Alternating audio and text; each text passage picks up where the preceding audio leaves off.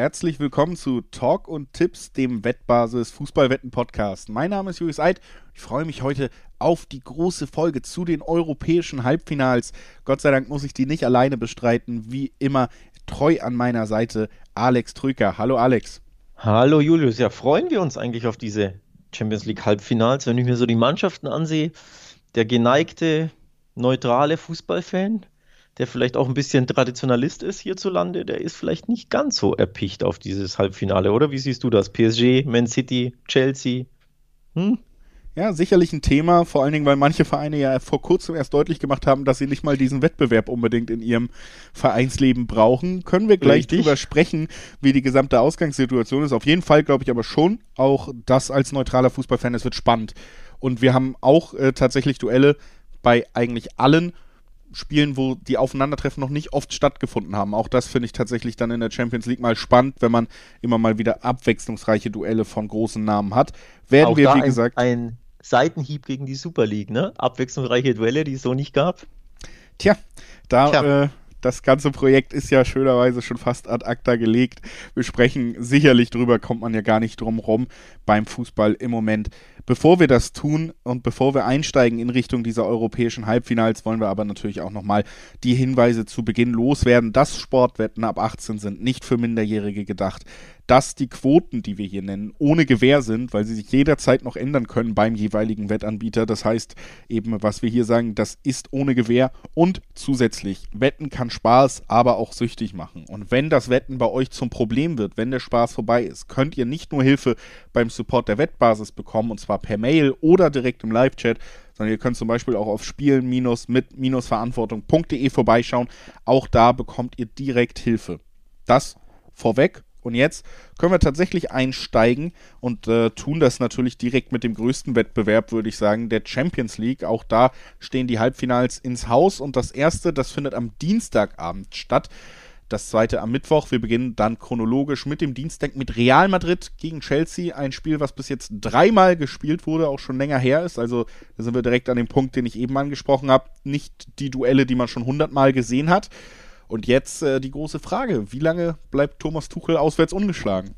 Ja, für mich tatsächlich überraschend, ähm, dass die beiden in der Champions League noch nie aufeinander getroffen sind. Sehr kurios und sich erst, äh, wann war es zuletzt, 98 im Supercup, im europäischen Supercup duelliert und davor 91 im, im Landesmeisterpokal. Also unfassbar lange her. Kein Champions League-Duell, das erste überhaupt.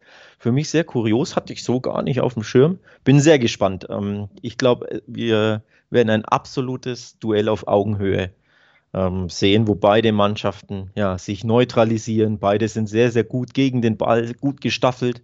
Und beide lieben das Risiko in den letzten Wochen nicht sonderlich.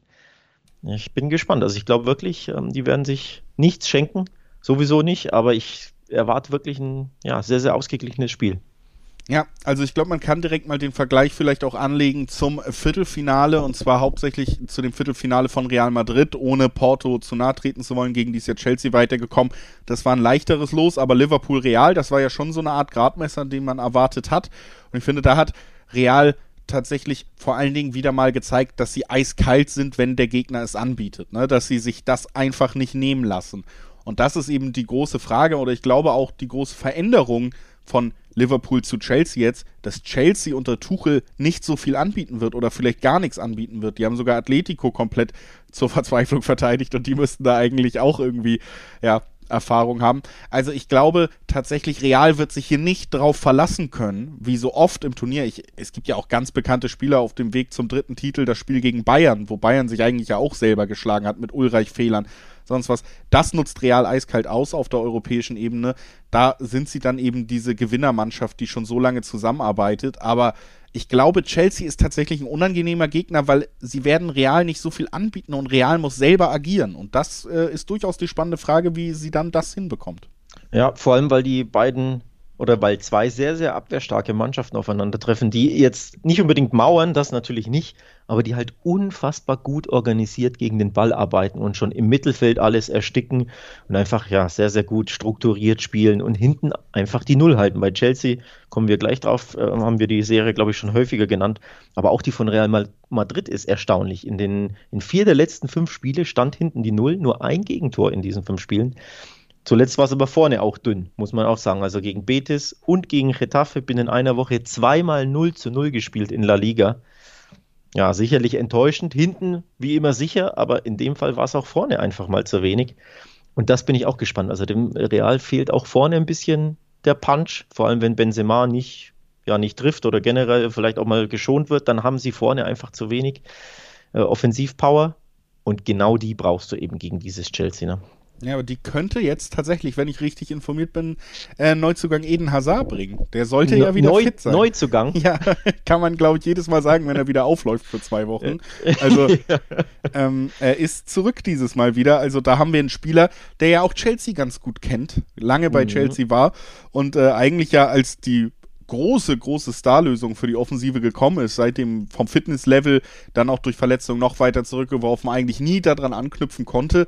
Aber ich glaube auch, auch wenn man mittlerweile gerne scherzt, wie ich es gerade auch getan habe, dass die Klasse eines Eden Hazard, die hat man oft genug gesehen, um jetzt nicht so zu tun, als wäre das in keinem Fall eine Option, die vielleicht auch mal einem Chelsea gefährlich werden kann.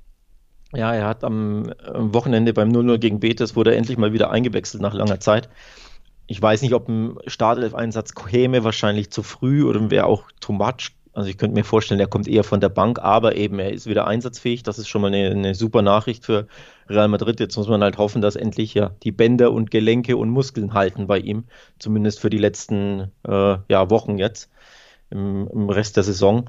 Dann wäre natürlich schon ein Boost. Ne?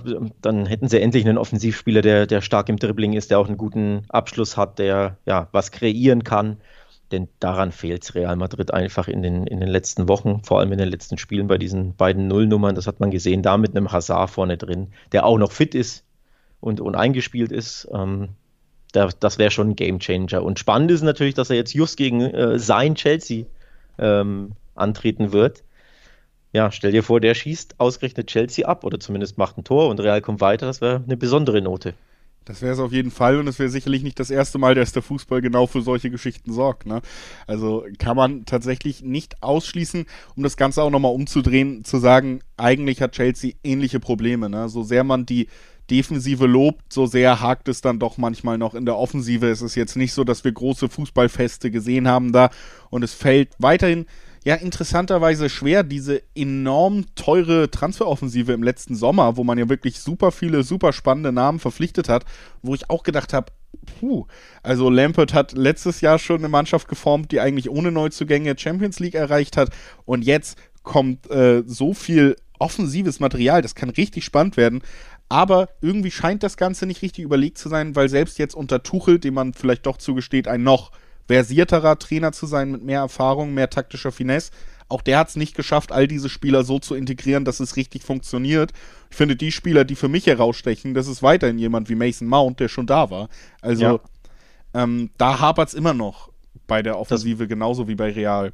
Das Wort Transferoffensive ist ja ein schönes Wortspiel, denn sie haben ja hauptsächlich Offensivspieler gekauft mit Ziyech, mit Havertz, mit Werner, ähm, davor mit äh, Pulisic und viele davon spielen nicht oder spielen nicht gut oder spielen mal und dann wieder nicht. Und wie du sagst, Mason Mount, der schon da war, der Zehner, ist ja mehr oder weniger gesetzt in den letzten Wochen und vielleicht sogar einer der Schlüsselspieler und keiner dieser neuen, äh, dieser Neuzugänge ist das. Das ist ja auch kurios. Ähm, also da kann man sich mal an die eigene Nase fassen und gucken, ob der Transfersommer nicht etwas suboptimal gelaufen ist oder ob man da nicht die falschen Leute für die falschen Positionen gekauft hat aus Chelsea-Sicht. Ja, obwohl man da, also Timo Werner zum Beispiel jetzt, äh, der scheint ja in einer Formtiefphase zu sein. Ich glaube, das kannst du kaum erahnen, wenn du einen Spieler verpflichtest, was der teilweise für Chancen vergibt. Das äh, war auch am vergangenen Wochenende. Hat aber ge getroffen beim enorm wichtigen äh, 1-0 Auswärtssieg gegen West Ham. Ja. Duell Vierter gegen Fünfter, hat er das Siegtor geschossen, das 1 0. Vielleicht Na, genau rechtzeitig, der Selbstvertrauensboost. Genau, genau. Ihm wird das äh, sicherlich einen Boost geben. Chelsea natürlich auch enorm wichtig, dieser Sieg. Es war ein, ein super wichtiges Champions League-Duell. Also ich glaube, das wird beiden einen Boost geben. Und ja, Boost bei Real Madrid, da gab es eben keinen beim 0-0. Ähm, das finde ich auch spannend, dass man sagt, okay, die einen haben sich am Wochenende wirklich schon, fand ich, geschont, auch im Kopf irgendwo geschont für die Champions League. Also Real musste ja eigentlich gewinnen gegen Betis zu Hause. Mit Blick auf die La Liga-Konstellation, dass sie ja Meister werden wollen und die haben viel zu wenig getan. Das war wirklich so, als wenn wir hier am 13. Spieltag in La Liga wären und die denken sich, ja, unentschieden reicht, denn am Mittwoch ist das wichtige Spiel. Ja, es ist, für mich, vielleicht haben sie gedacht, das ist ihr, ihre letzte Chance auf einen Champions League-Titel der Präsident von Real Madrid ist ja sehr bestrebt, sich alles mit der UEFA zu verscherzen. Also da ist Stark. er ja ganz vorne dabei. Stimmt. Vielleicht ist es, sehen Sie es als letzte Chance, da nochmal an diesem Wettbewerb teilzunehmen. Be bevor wir rausgeschmissen werden, gewinnen wir das Ding lieber nochmal. Nächste nächstes Jahr können wir nicht mehr. Ja, kann natürlich auch sein, klar.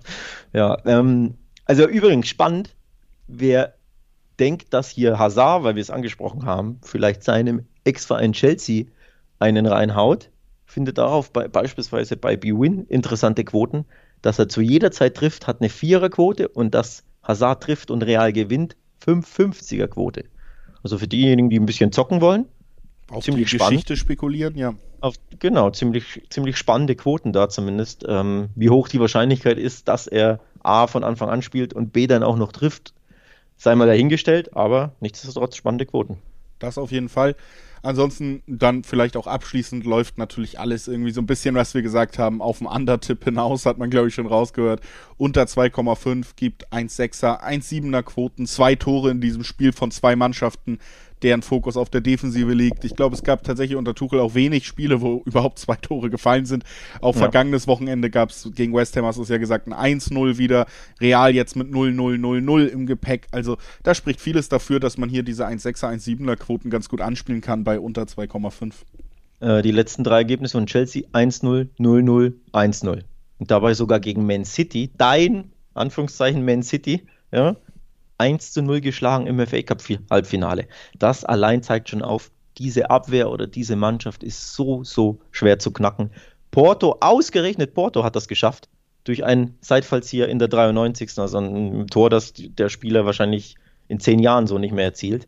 Also es braucht schon offenbar was Besonderes, um diese Chelsea-Abwehr zu knacken. Natürlich kann Real das, aber ich erwarte tatsächlich ein Spiel mit wenig Toren und es würde mich nicht wundern, wenn es Real im Hinspiel nicht schafft. Auch weil sie nicht alles riskieren, weil sie erneut quasi abwartend spielen, weil sie wissen, Gegentor dürfen wir uns auf keinen Fall erlauben ähm, im Hinspiel in, in Madrid. Mich würde es nicht wundern, wenn auch dieses Spiel 0-0 ausgeht.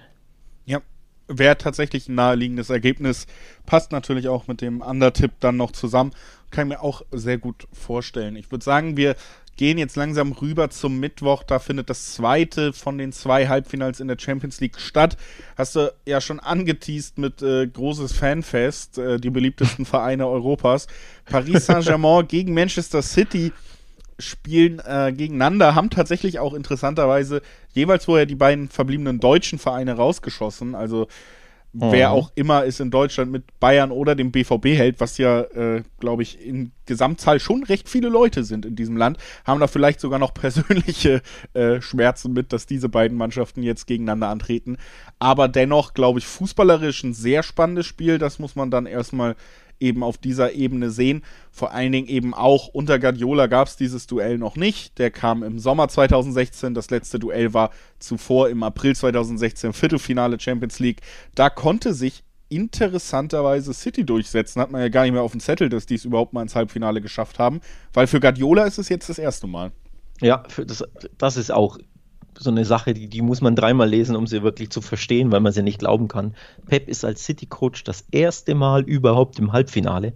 Wahnsinn, weil er einfach in den letzten Jahren gegen Lyon, die Spurs, Liverpool und Monaco gescheitert ist. Also jetzt nicht unbedingt die Creme de la Creme, Klammer auf, Ausnahme äh, Liverpool, Klammer zu, des europäischen Fußballs. In dem Duell trifft sich jetzt der schöne Geldadel Europas, ja, PSG gegen Man City, die beiden Neureichen bin gespannt, wer es von den beiden im, ins Finale schafft. Ich sehe nämlich wirklich ein Duell auf Augenhöhe und zwar anders als beim Spiel ähm, Real Madrid gegen Chelsea. Auch das sehe ich auf Augenhöhe, aber dort mit wenig Toren. Hier kann ich mir wirklich einen schönen Schlagabtausch vorstellen. Genau mit das. Toren, mit Chancen, mit Offensivspektakel. Beide was heißt, wollen nicht verteidigen. Jede, jede Mannschaft will natürlich verteidigen, aber beide spielen halt einfach viel lieber nach vorne. Ähm, auch wenn äh, PSG gegen die Bayern ja auch ziemlich gut verteidigt hat im Rückspiel, weil sie einfach dieses tolle Hinspielergebnis hatten. Also die können schon verteidigen, aber sie sind einfach viel besser ähm, ja, auf dem Weg nach vorne Neymar und Mbappé, die wollen angreifen, die wollen losrollen und das können sie gegen City, denn City spielt normalerweise ja dermaßen eine hohe Abwehrkette. Da könnte ich mir wirklich einige Tore vorstellen bei dem Spiel. Ja, die Podcast-Hörer sehen es leider nicht, aber ich habe frenetisch genickt, während du das erzählt hast, weil manchmal liegt man sich ja so Sätze zurecht da. Wenn ich gleich wieder was zu sagen habe, dann will ich auf jeden Fall ansprechen, dass ich glaube, im Gegensatz zum ersten Halbfinale wir hier mit Toren rechnen können und genau das hast du ja schon ausgeführt jetzt. Sehe ich nämlich genauso, weil, ja, gerade, ich glaube wirklich, die Frage bei PSG am Ende ist, so blöd es klingt, diese das Prunkstück ist diese Offensive um Neymar und Mbappé. Und an guten Tagen gibt es qualitativ tatsächlich keine bessere Offensive in Europa. Das ist einfach so, gerade jetzt auch City im Vergleich, die haben ja nicht mal wirklich diesen Abschlussspieler. Ne? Ich glaube, die werden sehr neidisch auf jemanden wie Mbappé blicken, weil der würde City, glaube ich, nochmal auf das wirklich komplett unantastbare Level hieven, wenn man so einen Spieler im Kader hätte. Ähnlich wie es auch äh, bei Dortmund dann vielleicht Holland schon war, den Guardiola ja auch immer wieder rausgehoben hat vor dem Spiel. Aber Mbappé, muss man ehrlich sagen, alleine von der Erfahrung her, von dem, was wir auch gegen die Bayern gesehen haben, nochmal auf einem anderen Level als Holland unterwegs. Auch den Schritt hat er schon gemacht. Und Neymar auch mit so viel Spielfreude zurückgekehrt. Also, ich habe lange keinen Spieler mehr gesehen, der mir in den letzten Viertelfinals so viel Spaß gemacht hat wie Neymar und die Art, wie ja. er aufgetreten ist. Und jetzt kommt mein Punkt, den ich sehr, sehr spannend auch finde. Ich glaube, man hätte lange und kann eigentlich wahrscheinlich immer noch sagen, mannschaftliche Geschlossenheit, Taktik, da ist City mit Guardiola natürlich vorne. Aber schon letztes Jahr unter Tuchel und jetzt nach dem verlorenen Champions League-Finale, das ist ja auch so ein Phänomen, was man bei Liverpool schon gesehen hat. Ich finde, die Mannschaftsstruktur, der Kampfeswille, das Mitarbeiten nach hinten, auch von Spielern wie Mar Di Maria, Neymar, Mbappé, der ist deutlicher zu sehen als je zuvor. Und ich habe das Gefühl, ja. das erste Mal, seit wir überhaupt über PSG mit viel Geld reden, ist da tatsächlich eine Mannschaft zusammengewachsen, die ein gemeinsames Ziel verfolgt. Ja, das will ich auch aufgreifen. Ich hatte einen ähnlichen Gedanken. Man City ist, glaube ich, die besser geölte Maschine vom, als Team her, als Mannschaft her, spielen die besser zusammen aber die individuelle Brillanz hat halt PSG mit Neymar, Mbappé und auch die Maria, der, der ja auch immer einen Rabona machen kann, Übersteiger, äh, Dribbling, tödlicher Pass etc. Also die individuelle Brillanz von PSG ist wirklich sensationell in der Offensive. Und sie haben mich gegen Bayern im Rückspiel, obwohl sie es 0-1 verloren haben, wirklich begeistert, muss ich echt sagen. Also ich habe dieser Mannschaft wirklich gerne beim Fußballspielen zugesehen und das lag natürlich an Neymar. Für mich eine der besten Leistungen in der Champions League äh, individuelle Leistung in der Champions League in den letzten Jahren eines Spielers war wirklich einfach toll, ihm zuzuschauen, wie er da eine ganze Mannschaft im Endeffekt beschäftigt. Ähm, das war toll und da, darauf freue ich mich so ein bisschen gegen City, weil eben City hinten ja anfällig ist, sehr offen, sehr locker steht und da sollte ein Neymar halt sehr viel Platz haben und Mbappé natürlich auch. Also da freue ich mich sehr. Ja. Ähm, ich bin echt gespannt, welche Mannschaft, ja, was besser funktioniert, ne? Die gut geölte Maschine von City oder wirklich diese individuellen Künstler von PSG. Das ist ein tolles Duell. Wir driften jetzt vielleicht so ein bisschen in auch so Soft-Faktoren, die man schwer einschätzen kann, aber wie gesagt, das ist jetzt auch das erste Halbfinale für Guardiola und man hat ja schon oft gesehen, so in der Champions League, da geht ihm dann doch mal die Düse, auch was die taktische Ausrichtung angeht. Ich kann mir eben auch sehr gut vorstellen, dass ihn das sehr beschäftigt, was du gerade gesagt hast, ne, mit Neymar mhm. und Mbappé, weil das sind Spieler, die passen eigentlich nicht zu dem System, was Guardiola gerne spielen will oder wo sie so gut geölt sind und dass er dann auf einmal irgendwie taktisch was umwirft. Ich fand zum Beispiel schon, muss man auch sagen, im Rückspiel gegen Dortmund, wo Dortmund ja auch eine Zeit lang weiter war, weil sie geführt haben, da hat er sich auch schon ein bisschen vergriffen, weil er wirklich eigentlich zu Unrecht so viel Respekt vor der rechten Angriffsseite, wo Morey von Dortmund aufgelaufen ist und Knauf. Da hat er Zinschenko als defensiven Außenverteidiger aufgestellt und auf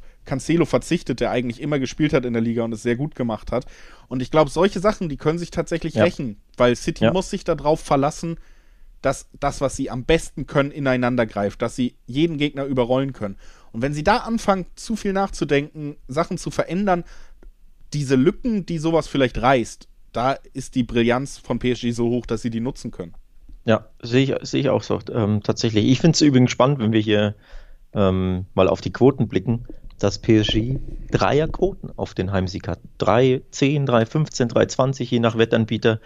Ähm, das, ist, das ist kurios. Kleines Stichwort übrigens, da könnt ihr euch ähm, informieren auf der Wettbasis. Da gibt es äh, unter, unter dem Reiter Wetttools könnt ihr den Quotenvergleich finden. Da könnt ihr mal gucken oder vergleichen lassen, welcher Wettanbieter die beste Quoten, Quote hat. Das ist wie gesagt, im Dreiweg ziemlich interessant, weil die Quoten einfach variieren. Also es kann sich lohnen, der Blick äh, auf den Vergleich. Und dass die Quoten bei über 3-0 sind, finde ich auch irgendwo erstaunlich. Was natürlich mit reinspielt, ist wahrscheinlich die Heimniederlage gegen die Bayern. Auf dem Papier haben sie es ja verloren, auch wenn es meiner Meinung nach unverdient war, das 0-1, aber sie haben es verloren. Und was sicherlich auch mit reinspielt, ist, und das haben wir noch gar nicht thematisiert, diese unglaubliche Serie von Man City in der Champions League. Die haben neun ihrer zehn Champions League-Spiele gewonnen in der Saison. Keins verloren, das eine endete unentschieden. Das ah. macht, allein diese Statistik macht Man City auf dem Papier wahrscheinlich, offenbar für die Buchmacher zumindest zum Favoriten, für mich zu deutlichen Favoriten. 2,20 im Schnitt im Dreiweg auf City, 3,20 im Schnitt auf PSG.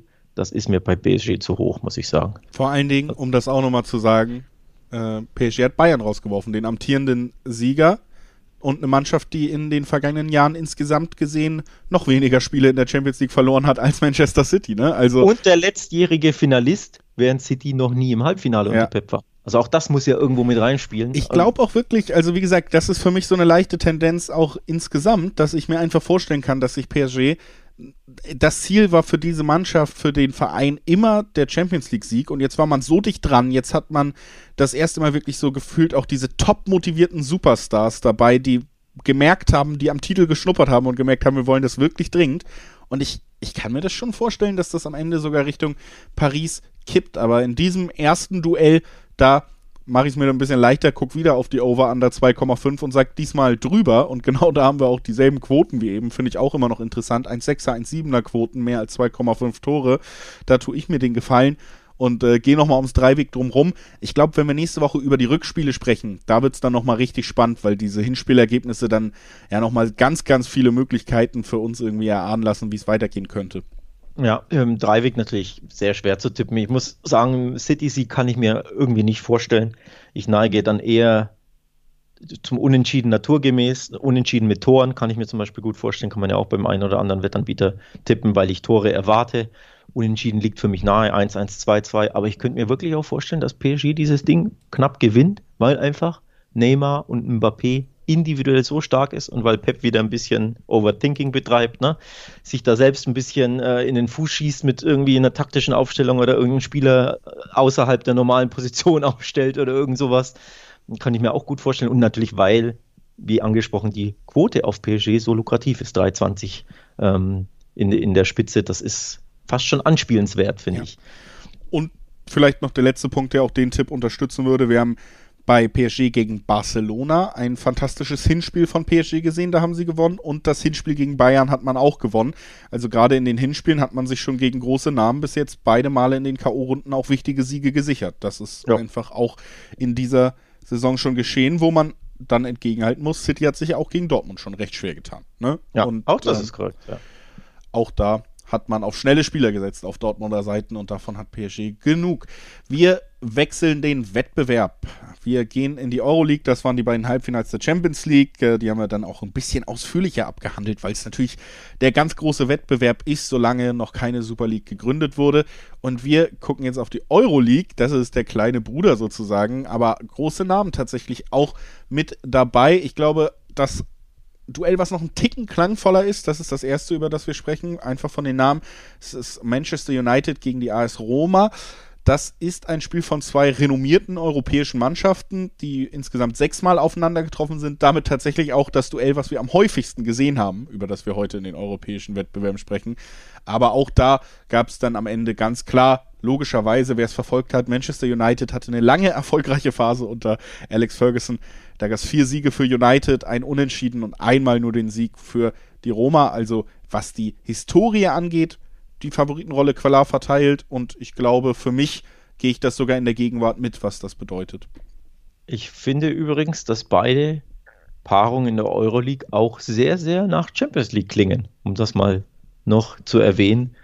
Man United gegen Roma, ja sowieso, und auch Villarreal, Arsenal ist, hat ein bisschen Champions League Klang, denn dieses Spiel gab es ja schon mal im Halbfinale der Champions League. Lange, lange ist es her? Wann war es? Viertelfinale. 2-5, also glaube ich, war es her, ne? Ja, 2-6. Ähm, also beide, ja, klangvoll, äh, beide Duelle sehr klangvoll und das klingt jeweils nach Königsklasse. Also da freue ich mich auch sehr.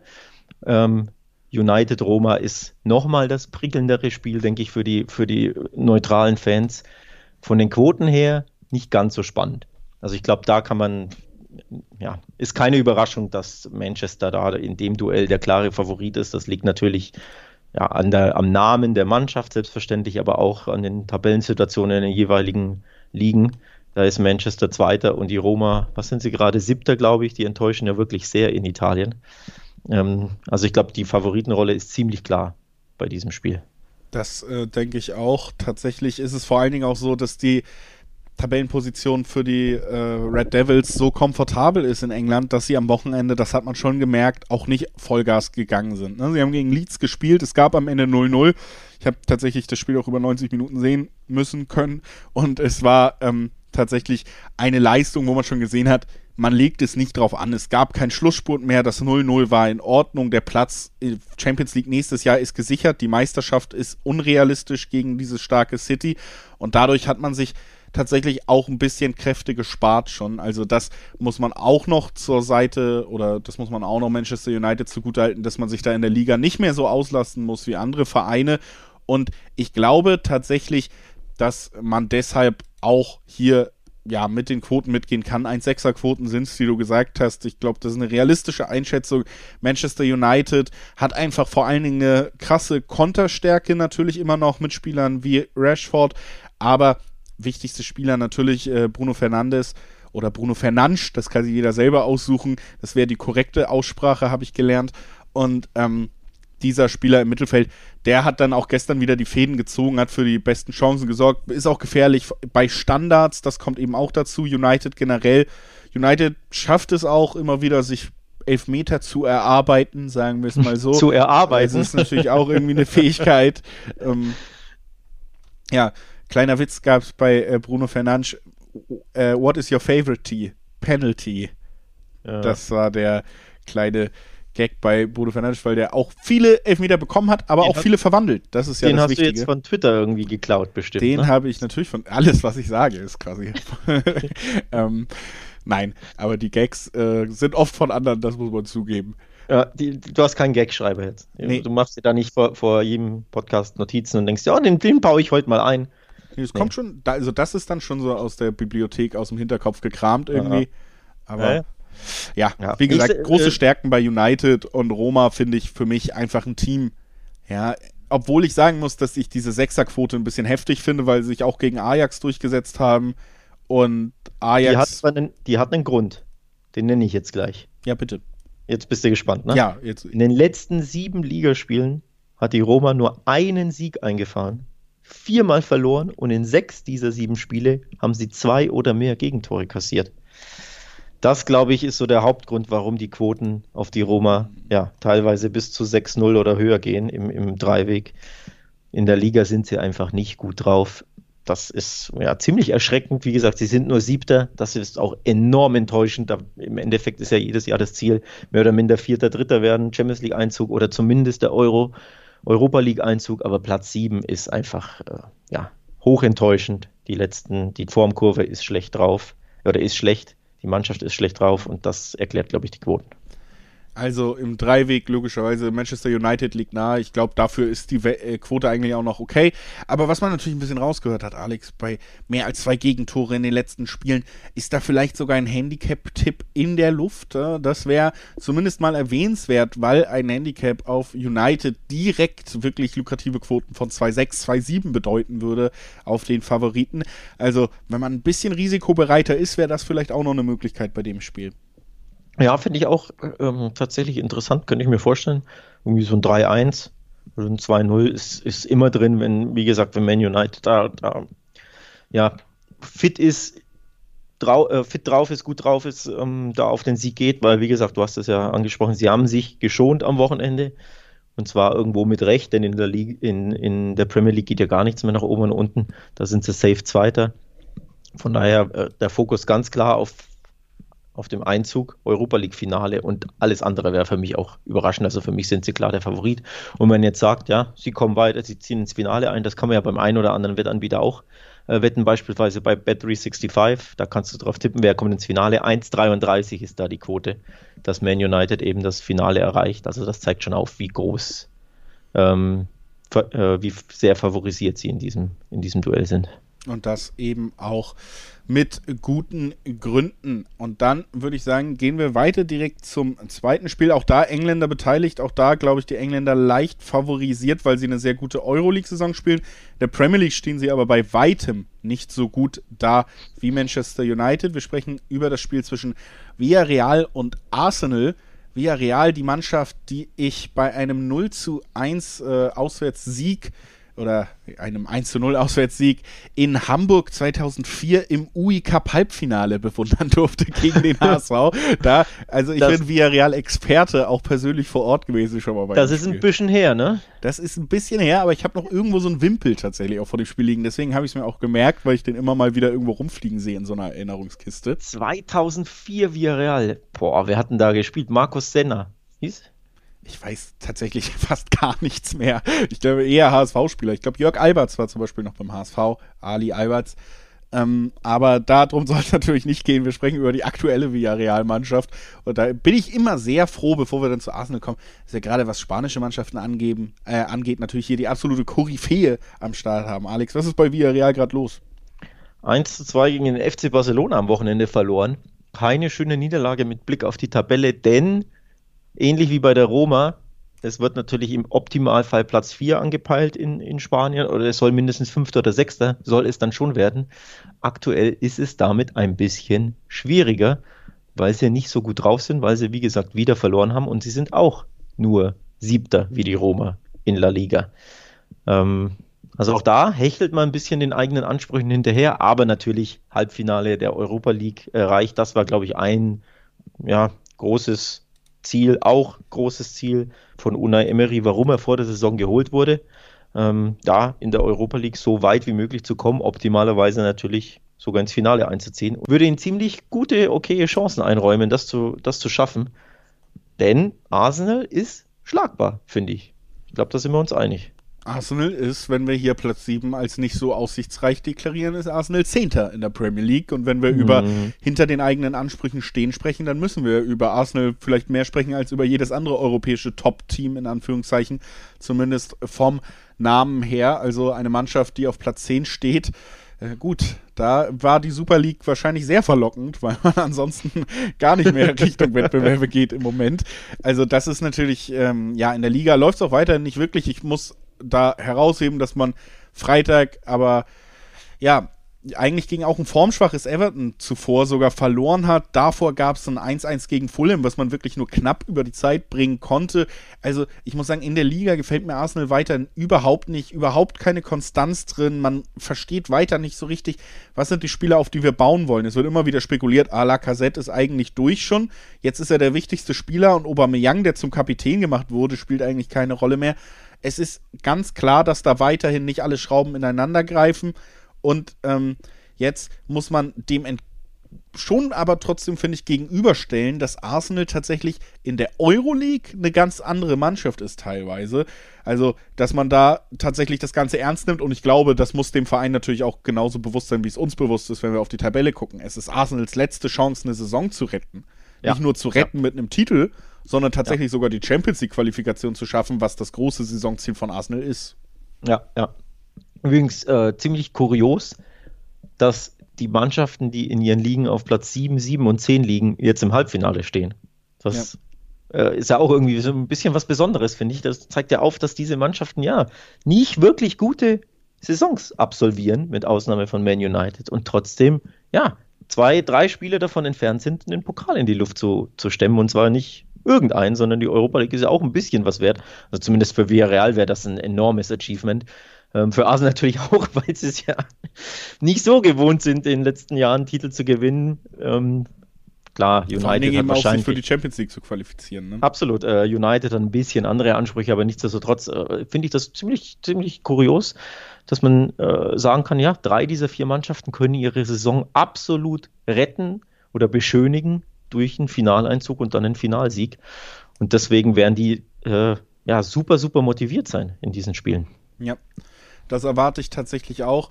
Quoten kann man äh, direkt mal drauf gucken. Im Dreiweg schwanken sogar leicht Richtung Villarreal, also Richtung Heimmannschaft dann. Zwei Fünferquoten, während es bei Arsenal sogar zwei Neuner sind.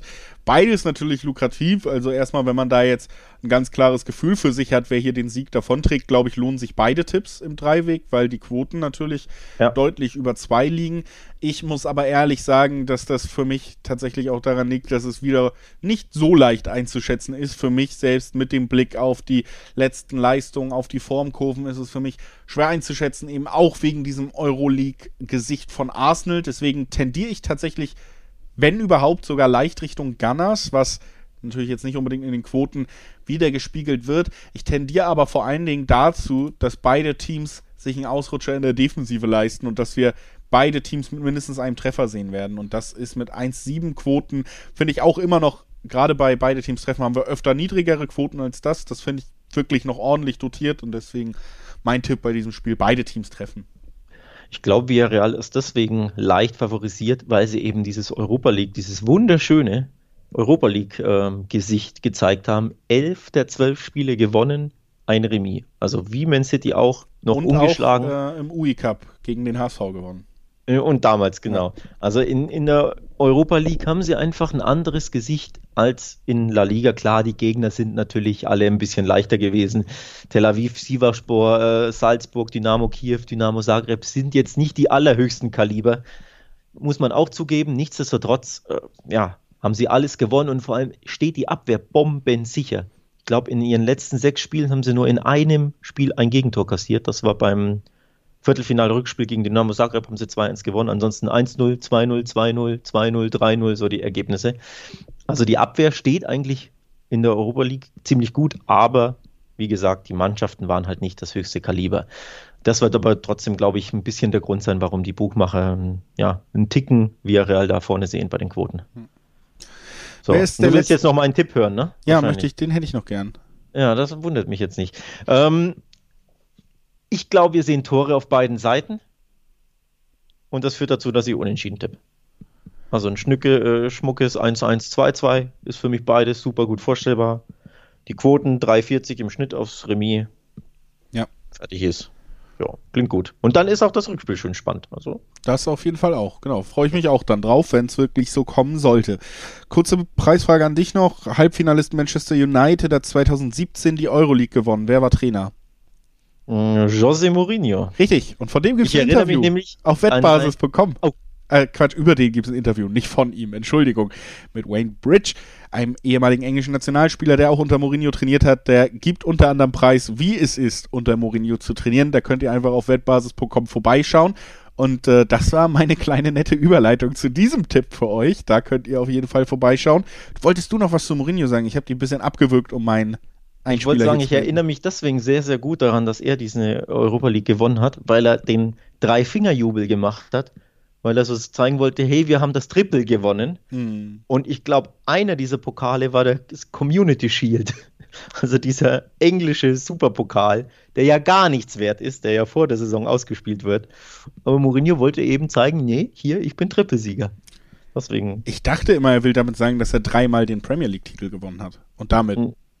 Aber nee, nee, nee. Das war, wir, hier, wir haben das Triple gewonnen und das Triple beinhaltete dieses Community Shield. Ja. Ne? Dieses völlig unnütze Vorrunden, äh, vor Preseason Game da. Immer ein äh, schillernder Charakter gewesen, der José, der Special mhm. One. Also ja, nicht immer positiv konnotiert, aber der Bezeichnung wird eigentlich immer gerecht. Das muss man auf jeden Fall sagen. Wir äh, haben uns überlegt, nach diesen vier Viertelfinals, damit ihr natürlich die volle Dosis Talk und Tipps auch bekommt, dann sind wir ja noch gar nicht so lange im Podcast, wie ihr es vielleicht gewohnt seid, packen wir noch ein Bonusspiel rauf, denn und ja, vor der nächsten Aufnahme wird noch ein Spiel gespielt und das ist am Donnerstag bei äh, in La Liga der FC Barcelona eben auch dein Steckenpferd. Deswegen haben wir uns gedacht, das als kleines Schmankerl hinten raus packen wir noch mit rein in diese Folge als fünftes Spiel, über das wir sprechen wollen. Barca gegen Granada. Der nächste Sieg auf dem Weg zum nächsten Titel, Alex. Wie, wie geht's für Barca aus? Fragezeichen, Ausrufezeichen. Nachholspiel ist es erstmal. Das erklärt, warum Barca am Donnerstag spielt. Ähm, sie haben im Pokalfinale gespielt und das wäre dieses Spiel an diesem Spieltag gewesen, wo das Pokalfinale stattgefunden hat. Dementsprechend haben sie ein Spiel in der Hinterhand. Das ist mit Blick auf die Tabelle natürlich ähm, ja was, was ganz was Spannendes, denn wenn Barcelona sein Nachholspiel im Camp Nou am Donnerstagabend gewinnt, sind sie neuer Spitzenreiter in La Liga. Das macht es besonders brisant. Ja, wer hätte es gedacht nach letzter Saison, wo es ja unter anderem 8-2 gegen Bayern gab. Dann gab es im Sommer die Diskussion um Messi. Kenn ich nicht. Was, was, was ist das für ein Spiel gewesen? Ne, also sagt mir nichts. Nee. War tatsächlich, ist lange her, kann, kann, sich nicht jeder so gut erinnern wie an das nee. an die 0 zu 1 Niederlage vom HSV gegen Villarreal. Aber ähm, nee, auf jeden Fall hätte man es ja nicht unbedingt gedacht, finde ich, bei Barca, muss man ganz ehrlich sagen. Es war klar, es steht ein Umbruch bevor, es gab die Querelen mit Bartomeo noch als Präsident, da musste jetzt erstmal Laporta überhaupt neu gewählt werden. Dann gab es, oder gibt es ja immer noch so ein bisschen Fragezeichen um Messi und das war ja im Sommer auch wirklich kurz vorm Zerbrechen Brechen alles, Koma, neuer Trainer. Und jetzt, ja, gegen Ende der Saison hat man es tatsächlich auch verdient geschafft, einfach mit einer sehr, sehr langen Phase an sehr guten Ergebnissen in der Liga sich das zu erarbeiten. Deswegen muss man natürlich auch direkt bei diesem Spiel mal herausheben. Also im Dreiweg eigentlich nicht wirklich interessant für uns als Tipper dann auf den Blick, weil die Quote bei Barca ist 1,15. Also ja, ja. Äh, da rechnet tatsächlich niemand mit irgendwas anderem als einem Barca-Sieg. Ja, zumindest nicht die Buchmacher. Das hat auch wieder einen Grund, den ich dir auch sehr gerne erkläre. Der FC Barcelona hat im Jahr 2021 nur, also im Kalenderjahr, nur ein einziges Spiel verloren. Und das war der Klassiko ähm, Mitte April. Da gab es ein 1-2 bei Real Madrid. Ansonsten keine Niederlage. Fast alles weggewälzt in dieser, in dieser ähm, Zeitspanne. Das erklärt auch nicht die Quoten, abgesehen davon, selbst wenn sie diese Serie nicht hätten.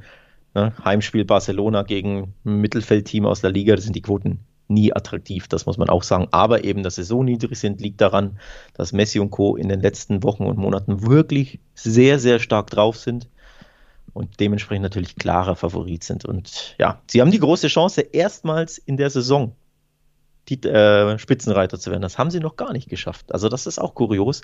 Und dann hätten sie, ich meine, elf Punkte Rückstand zur Winterpause oder zum, zum Jahresumschwung hätten sie dann aufgeholt auf Atletico. Das ist auch ziemlich, oder wäre dann ziemlich krass. So, und jetzt pass auf, jetzt kommt mein Trick-Move hier, mal was ganz äh, Besonderes äh, zum Abschluss dieses Podcasts, wenn wir auf die Quoten gucken. Handicap 3 auf Uff. Äh, Granada und die Uff. gewinnen dann. Also Barca schießt äh, höchstens zwei Tore mehr als Granada und dann hat Granada eine 1-7er Quote immer noch mit drei Toren Vorsprung. Das heißt, sagen wir, ein 2 zu 1, ein 3 zu 1 sogar für Barca reicht immer noch, um uns diese 1,7er Quote auf Granada zu holen. Und ich finde bei Dreier Handicap immer noch deutlich über 1,5er Quoten. Das ist einfach was, das kann man durchaus mal anspielen. Gerade so unter der Woche Nachholspiel. Ja, finde ich äh, interessant und bringe ich deswegen mal rein, auch weil wir es nicht so oft in diesem Podcast haben, dass wir so daran gehen. Dachte ich, ist vielleicht mal ein ganz spannender Twist, um das auch mal zu präsentieren. Ja, ist ein spannender Twist, denn in, in den letzten zwei Spielen Sie haben zwar beide gewonnen, Barcelona 5-2 gegen Getafe und äh, 2-1 gegen Villarreal, aber vor allem in, jeweiligen, in den jeweiligen zweiten Hälften haben sie sehr, sehr wenig gemacht. Also da waren sie wirklich müde ob des Pensums. Es ist auch erneut eine englische Woche, also sie spielen wieder Donnerstag, Sonntag, Donnerstag, Sonntag. Und du hast gemerkt, die Mannschaft ist auch müde, ein bisschen schlapp, ähm, tritt vom Gas, wenn sie führen, beispielsweise. Also sie haben in beiden Spielen geführt, nur mit einem Tor und haben trotzdem enorm wenig gemacht. Gegen Villarreal war Barca sogar in Überzahl und du hast es nicht angesehen, dass Barcelona ein Mann mehr ist. Und das, all das, ähm, ja, spricht, spricht für deinen Tipp, um ehrlich zu sein. Also ich würde jetzt kein 5-0 oder so erwarten, denn die Quoten äh, verdeutlichen ja im Endeffekt, oh, da gibt es einen Kantersieg, Easy Win. Nicht unbedingt. Also ich könnte mir vorstellen, wie du sagst, dass wir knapp gewinnen, 2-0, 2-1, 1-0, aber eben, dass dein Tipp dann ankommt. Also gefällt mir tatsächlich gut, muss ich sagen. Hast du was Schönes rausgepackt. Dankeschön. Das freut mich ja. sehr, das so zu hören. Bin ich natürlich erfreut. Ich bin Und, langweiliger übrigens. Ja, dann äh, erleuchte uns mit deiner Langweiligkeit. Äh, leider muss ich sagen, Messi trifft und äh, Barca gewinnt. Weil Messi hat in Villarreal nicht getroffen. Das, ist, das geht ja natürlich gar nicht. Nee, ne? so geht das Spiel, nicht ein Spiel ohne Messi-Tor, das, das kann nicht sein. Und das gab es jetzt, also muss er jetzt wieder treffen. Und das Barcelona, also wenn Barcelona nicht gewinnen würde, muss man ja auch sagen, wäre es natürlich eine große Überraschung. Auch wenn man Granada nicht, nicht schwach reden sollte, um Gottes Willen, die sind äh, Achter in der Liga. Aber ja, Sieg ja, ist Pflicht. deswegen auch nochmal, ne? Mein, einfach mein Tipp, sie werden nicht abgeschossen, ist es ja. Ja, ja, klar. Und dass der noch mit 1,7 dann, also. Ja, ja finde ich gut. Ja, schöner Abschluss. Finde ich auch. Schön, dass wir uns da einig sind. Eine sehr harmonische Folge. Hat mir sehr viel Mhm. Spaß gemacht heute wieder, Alex. Ähm, wir sind am Ende angekommen. Wir haben die vier Halbfinals der europäischen Wettbewerbe besprochen. Wir haben nochmal über Barca gegen Granada in La Liga gesprochen. Und dann kommen wir am Donnerstag wieder mit dem Blick auf den deutschen Pokal, denn äh, die Liga pausiert deshalb und natürlich dann aber noch mit den internationalen Spielen. Also wir haben dann natürlich Premier League, wir haben Serie A, wir haben La Liga, wir haben Liga, alles am Wochenende auch. Also da werden wir genug spannende Spiele für euch am Start haben, um darüber zu sprechen. Keine Angst, nicht nur die zwei Pokal-Halbfinals. Das war's soweit von mir. Zu guter Letzt natürlich nochmal der Hinweis, dass ihr auch auf Social Media vorbeigucken könnt. Alex hat da immer so schön die richtigen Namen parat. Die wird er euch jetzt nochmal mitteilen. Und Die dann kannst du nicht merken, ne? die muss ich immer vorlesen. Ja, also. Insta Instagram wettbasis-de und Twitter at wettbasis. Bitte folgen, Folgebefehl, Ausrufezeichen. Liked, was wir da so tweeten oder gebt natürlich Feedback. Auf einfachem Weg könnt ihr es da machen. Ihr könnt es aber auch auf dem etwas äh, altmodischeren Weg machen, nämlich per E-Mail podcast.wettbasis.com. Auch da könnt ihr uns anschreiben. Anregungen, Feedback, Kritik. Einfach mal Hallo sagen. Schickt uns ein Bild von eurem äh, Essen oder von eurem Hund. Völlig egal. Hauptsache, ja, ihr Hauptsache ist es nicht meldet euch mal. Also Essen und Hund. Und wir mit diesen schönen Worten verabschieden wir uns. Eine äh, tolle Folge. Ja, ja, tschüss, bis Donnerstag, bis bald. um Gottes Willen, ja. Tschüss.